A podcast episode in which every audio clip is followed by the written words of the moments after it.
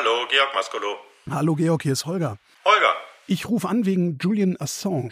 Diese Woche berät ja eins der höchsten britischen Gerichte, der High Court, ob Assange an die USA ausgeliefert werden kann. Entscheidung wird frühestens für März erwartet. Die USA hätten ihn gerne, weil seine Plattform Wikileaks geheime Informationen, unter anderem damals über den Krieg der USA im Irak und in Afghanistan veröffentlicht hat.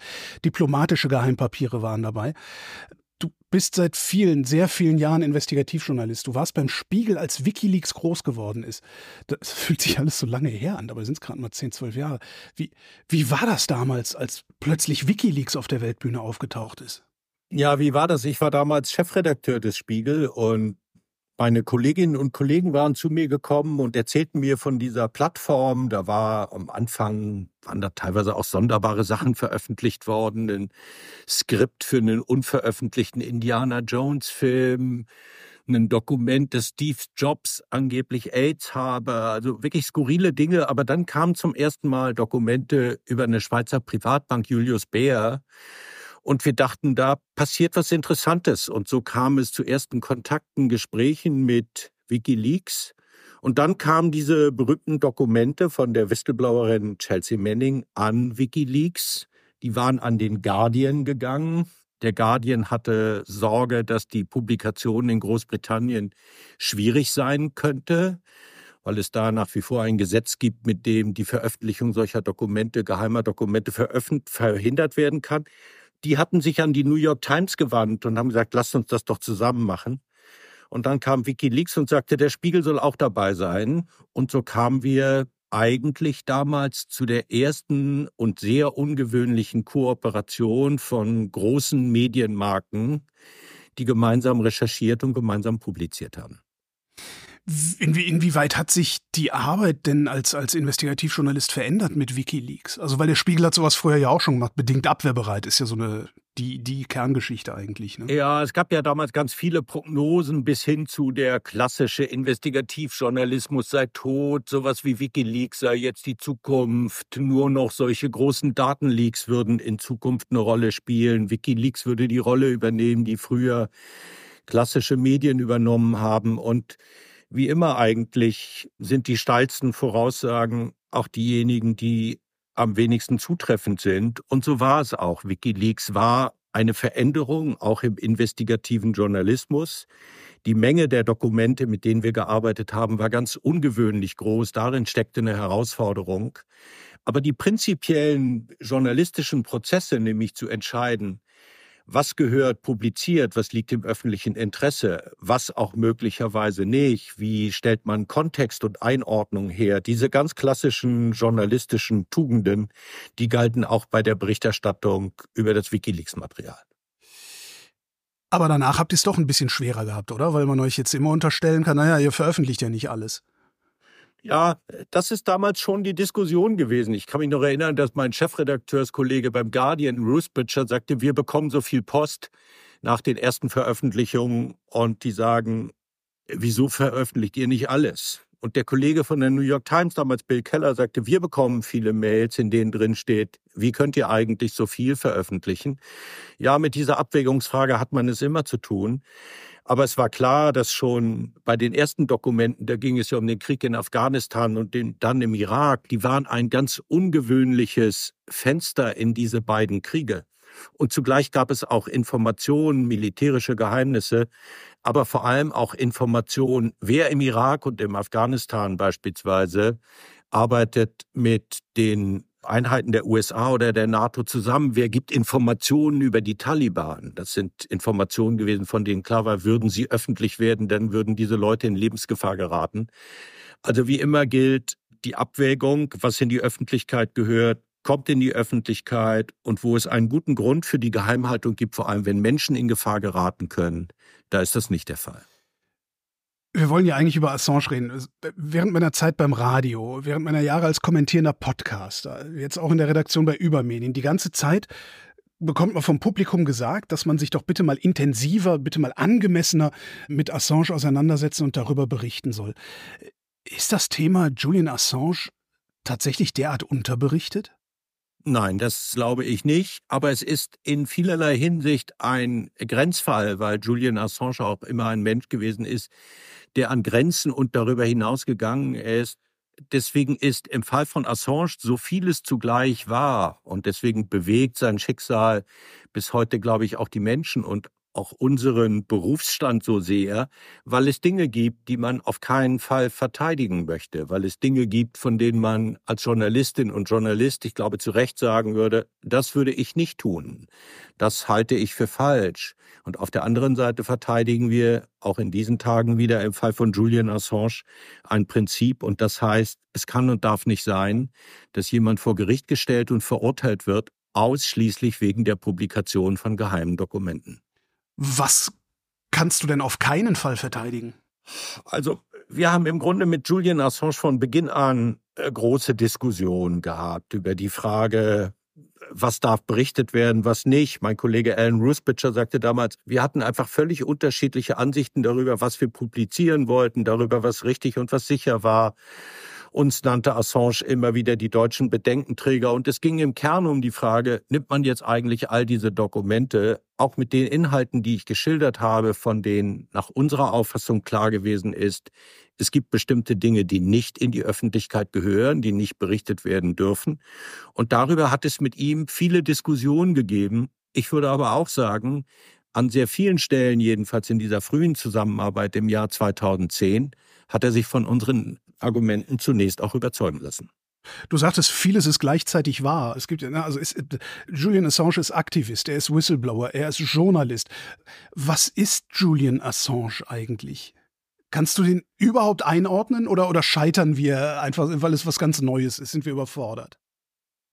Also er war jedenfalls Zeit seines Lebens und in unterschiedlichen Fällen all das, was du gesagt hast. Politiker wollte er äh, zwischendurch auch werden, nach 2010. Das hat ihm ja viel Gegnerschaft, ich würde sagen geradezu Feindschaft, vor allem in den USA eingetragen soll er eine Rolle gespielt haben bei den Dokumenten, die dann im Wahlkampf 2016 diese große Rolle gespielt haben, von denen viele bis heute sagen, das hat den letzten Anstoß gegeben, dass Hillary Clinton die Wahl verloren und Donald Trump die Wahl gewonnen hat. Die Dokumente sollen vom russischen Geheimdienst gestammt haben.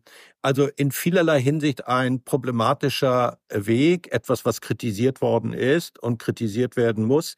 Wahrscheinlich hat es niemand heftiger kritisiert als die New York Times und trotzdem hat sie sich im vergangenen Jahr einer Initiative all der Medien angeschlossen, also auch des Spiegel, deren Chefredakteur ich war, die darauf hingewiesen haben, dass die jetzt die jetzige Anklage der US-Justiz gefährlich ist, jedes Maß überschreitet und eine Gefährdung für die Pressefreiheit darstellt.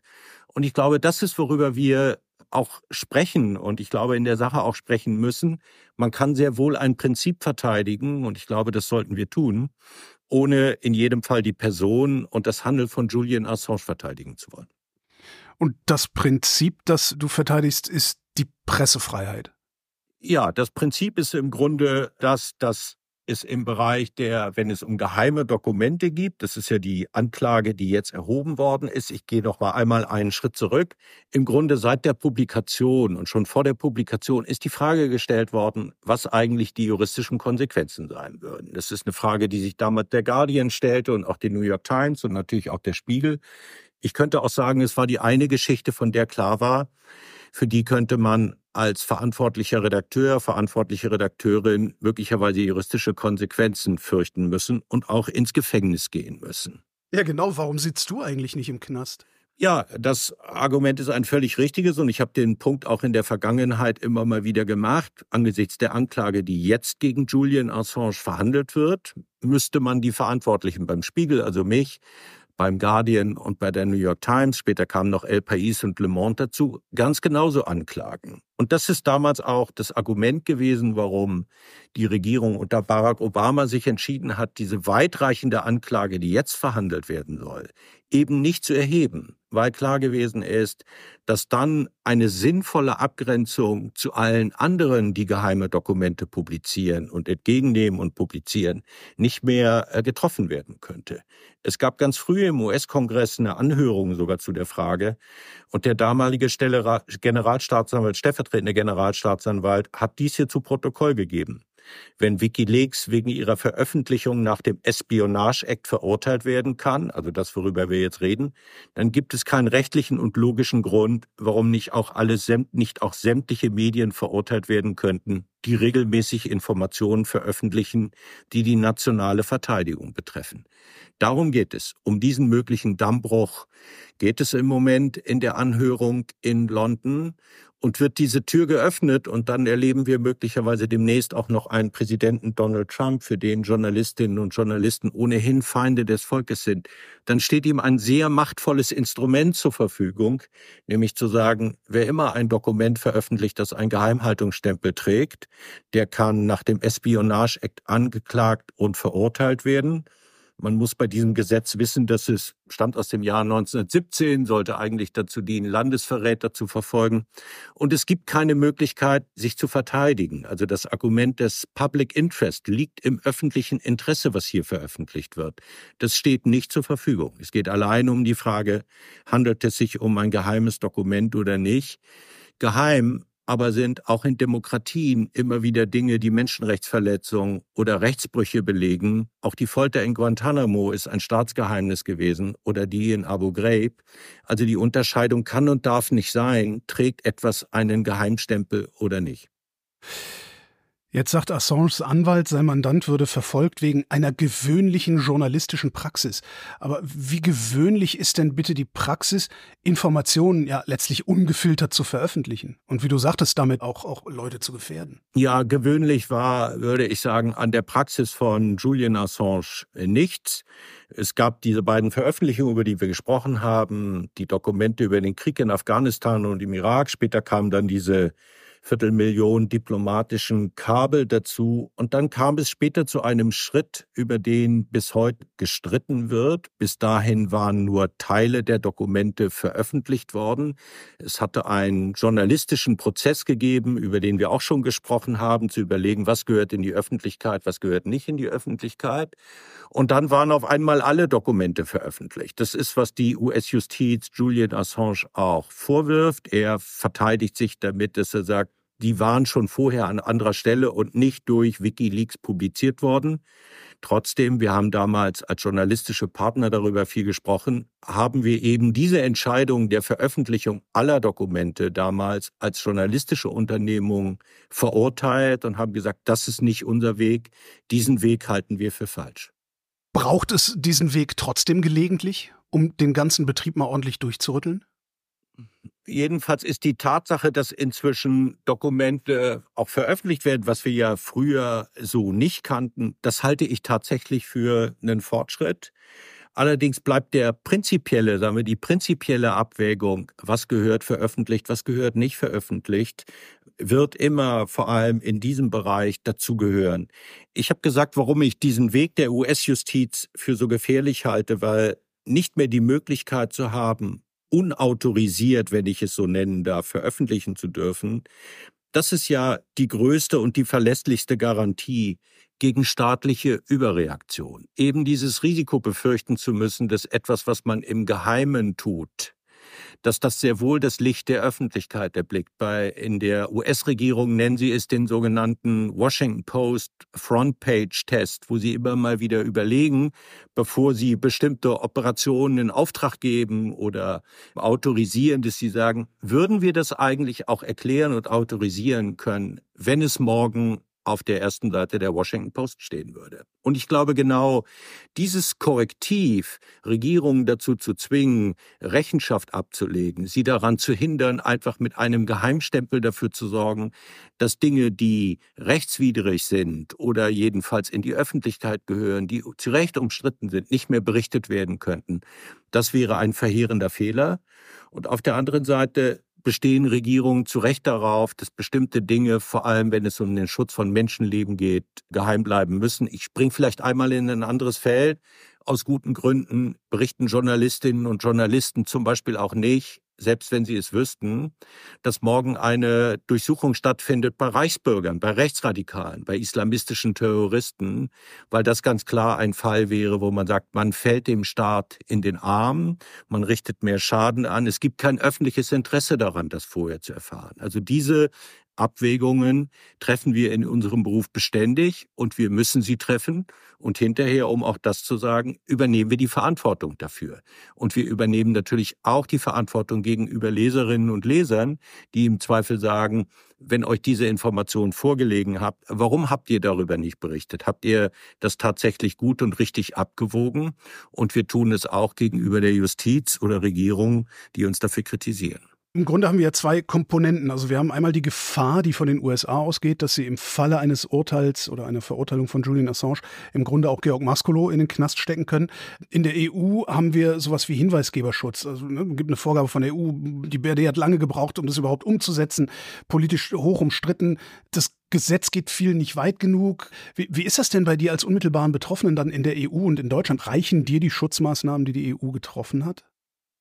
Also zunächst mal ist es ja technisch, haben wir überhaupt darauf warten müssen, dass die EU-Kommission endlich diese Richtlinie auf den Weg gebracht hat, wofür man im Kern nur dankbar sein kann, weil ja verschiedene Anläufe im Deutschen Bundestag zu einer Regelung für den Whistleblower-Schutz zu kommen äh, nie funktioniert haben. Deutschland ist bisweilen und unsere Regierung sehr gut darin, in anderen Ländern darauf hinzuweisen, was alles fehlt und was besser werden müsste und erreicht dann im Grunde die eigenen Maßstäbe in diesem Bereich nicht. Es ist dann zu einem Whistleblower-Schutzgesetz gekommen, das nicht gut genug ist und wenn ich dieses kleine Bonbon noch hinzufügen darf, übrigens so spät, dass die Bundesregierung fürchten muss, dass sie zum ersten Mal das erlebt, was sie bei der EU-Kommission den Rohrstockansatz nennen, was gegenüber Polen und Ungarn schon seit vielen Jahren stattgefunden hat, nämlich dass Deutschland hohe Strafzahlungen wird leisten müssen, weil das Whistleblower-Schutzgesetz zu spät veröffentlicht, äh, verabschiedet worden ist.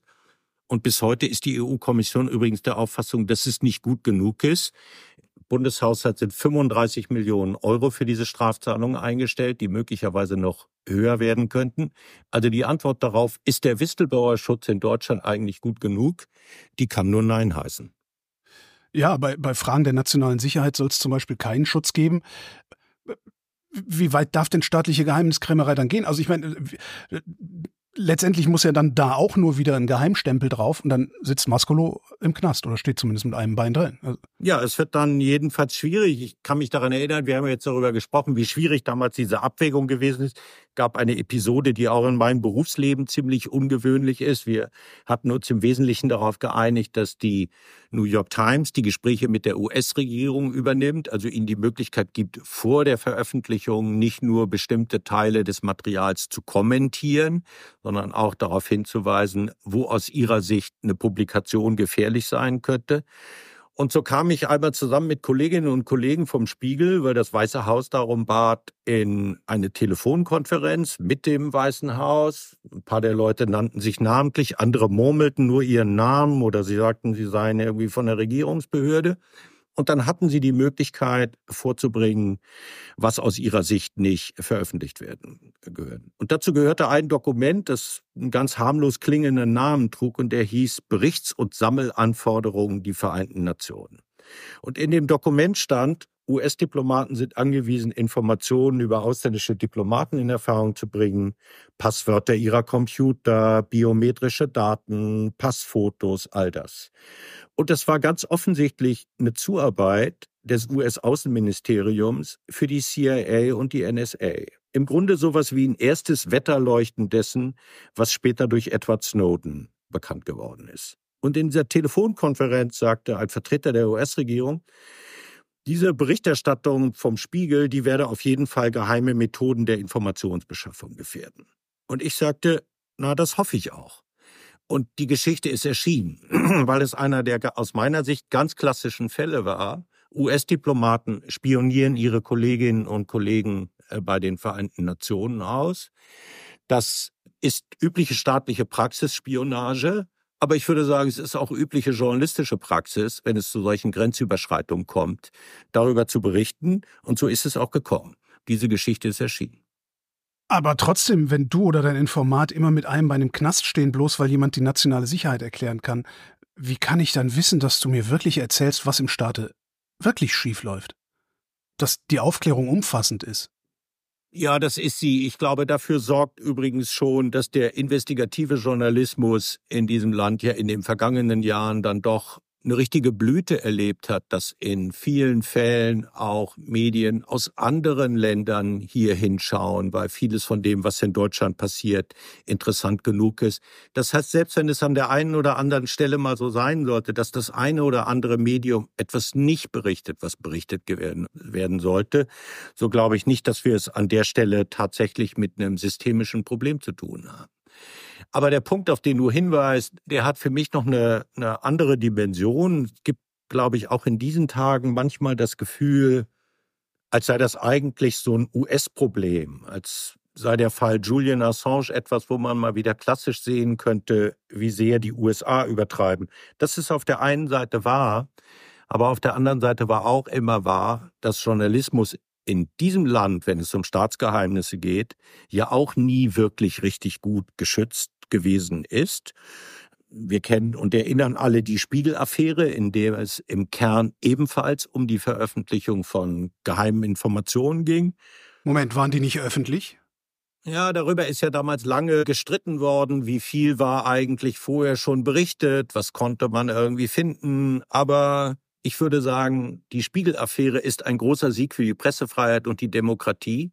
Aber schaut man sich die damaligen und auch die Gerichtsunterlagen an, dann sieht man, dass es ziemlich knapp war.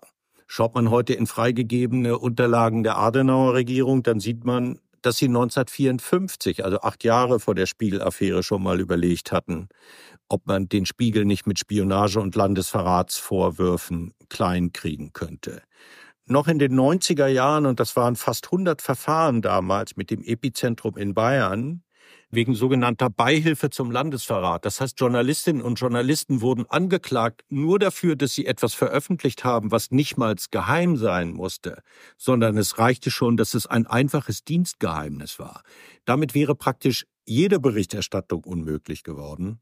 Und erst ein Gesetz, das den schönen Namen Gesetz zur Stärkung der Pressefreiheit trägt, hat 2012 diesen gefährlichen Unsinn dann äh, beendet. Wir erinnern uns an die Cicero-Durchsuchung, die erst durch das Bundesverfassungsgericht für verfassungswidrig erklärt worden ist.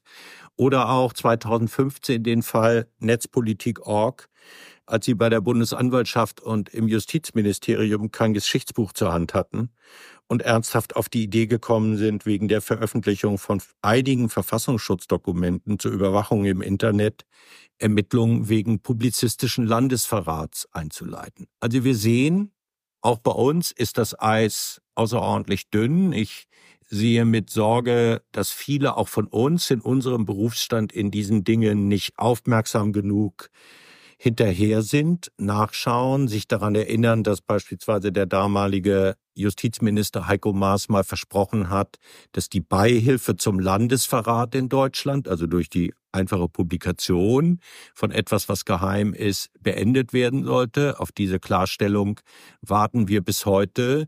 Wir haben keinen Fall wie Julian Assange und wir kennen keine Strafandrohung von 175 Jahren. Aber das einfache Prinzip, dass die Publikation von Geheimnissen nicht prinzipiell unter Strafe gestellt werden darf, das ist etwas, worüber wir mit der Justiz und auch mit allen Regierungen immer ringen. Bis heute ist es glücklicherweise so gewesen, dass wir uns immer darauf haben verlassen können, dass Gerichte, vor allem das Bundesverfassungsgericht, am Ende ein treuer Verbündeter und ein Verteidiger der Pressefreiheit in diesem Land ist ich denke die ganze Zeit, also es, es, gibt ja so die zwei Fraktionen. Die einen sagen, Assange ist ein, ist ein Verräter, die andere sagen, Assange ist eigentlich unser Held. Äh, angenommen, Wikileaks hätte ausschließlich die Geheimnisse von Autokraten veröffentlicht, was weiß ich, Putin gestürzt, den Iran befreit oder, oder was er. Den würden alle feiern, oder? Also, das ist eine interessante Theorie. Jedenfalls gibt es viele in den USA, die ihm vorwerfen und sagen, er sei blind oder jedenfalls nicht aufmerksam genug für die Geheimnisse auch aus solchen Staaten. Ich würde allerdings sagen, dass das für den Journalismus überhaupt nicht gilt. Zu den Veröffentlichungen der vergangenen Jahre, über die ich mich ganz besonders freue in meiner Zeit als Leiter des Rechercheverbundes, gehören beispielsweise jene Dokumente, die wer auch immer unter Lebensgefahr aus China herausgeschmuggelt haben und die Unterdrückung der die China Cables, die die Unterdrückung der uigurischen Minderheit in Xinjiang äh, zeigen und beleuchten. Und ich wünsche mir mehr solche Veröffentlichungen. Ich wünsche mir mehr Whistleblowerinnen und Whistleblower eben aus solchen Ländern. Klar ist aber auch, wer immer sich das in diesen Ländern traut, ist jemand, der nicht nur Gefängnis, sondern den Tod fürchten muss. Die Anklage hältst du für überzogen? Die, angesichts des Furors, in dem die USA sich äh, zu befinden scheinen, wenn es um Julian Assange geht, denkst du, dass er überhaupt ein faires Verfahren erwarten kann? Das kann ich nur schwer einschätzen. Seine Anwälte sagen jedenfalls, dass schon die Wahl des Gerichtsstandes, Eastern District of Virginia, also ein Ort, wo sehr viele leben, die bei der CIA, bei der NSA, beim Pentagon arbeiten, sagen Sie, das würde es alleine schon mal schwerer machen. Ich habe ein Grundvertrauen in die US-Justiz und auch in das US-Jury-System, Ausnahmen davon abgesehen. Aber ich fürchte, dass die Anklage an sich im Kern fehlerhaft und gefährlich ist, so dass schon die Auslieferung und die Anklageerhebung in diesem Fall großen Schaden anrichten würde. Es gab ja, um auch daran zu erinnern, schon einmal eine Anklage gegen Julian Assange. Und die beschränkte sich aber ausschließlich darauf, ihm nicht die, allein die Publikation der Dokumente vorzuwerfen, sondern der Vorwurf war, er habe beim Eindringen in die US-Computersysteme geholfen, möglicherweise sogar beim Hacking. Er habe Chelsea Manning unterstützt dabei. Das war eine Anklage von den Hacken darf auch kein Journalist, keine Journalistin. Das ist eine Anklage, ein Vorwurf, den man hätte verhandeln können. Aber die jetzige Anklage reicht einfach weit darüber hinaus. Georg Maskolo, vielen Dank. Gern. Und das war Holger ruft an für diese Woche. Danke für die Aufmerksamkeit. Nächste Woche reden wir wieder über Medien und bis dahin gibt's über Medien zu lesen auf übermedien.de.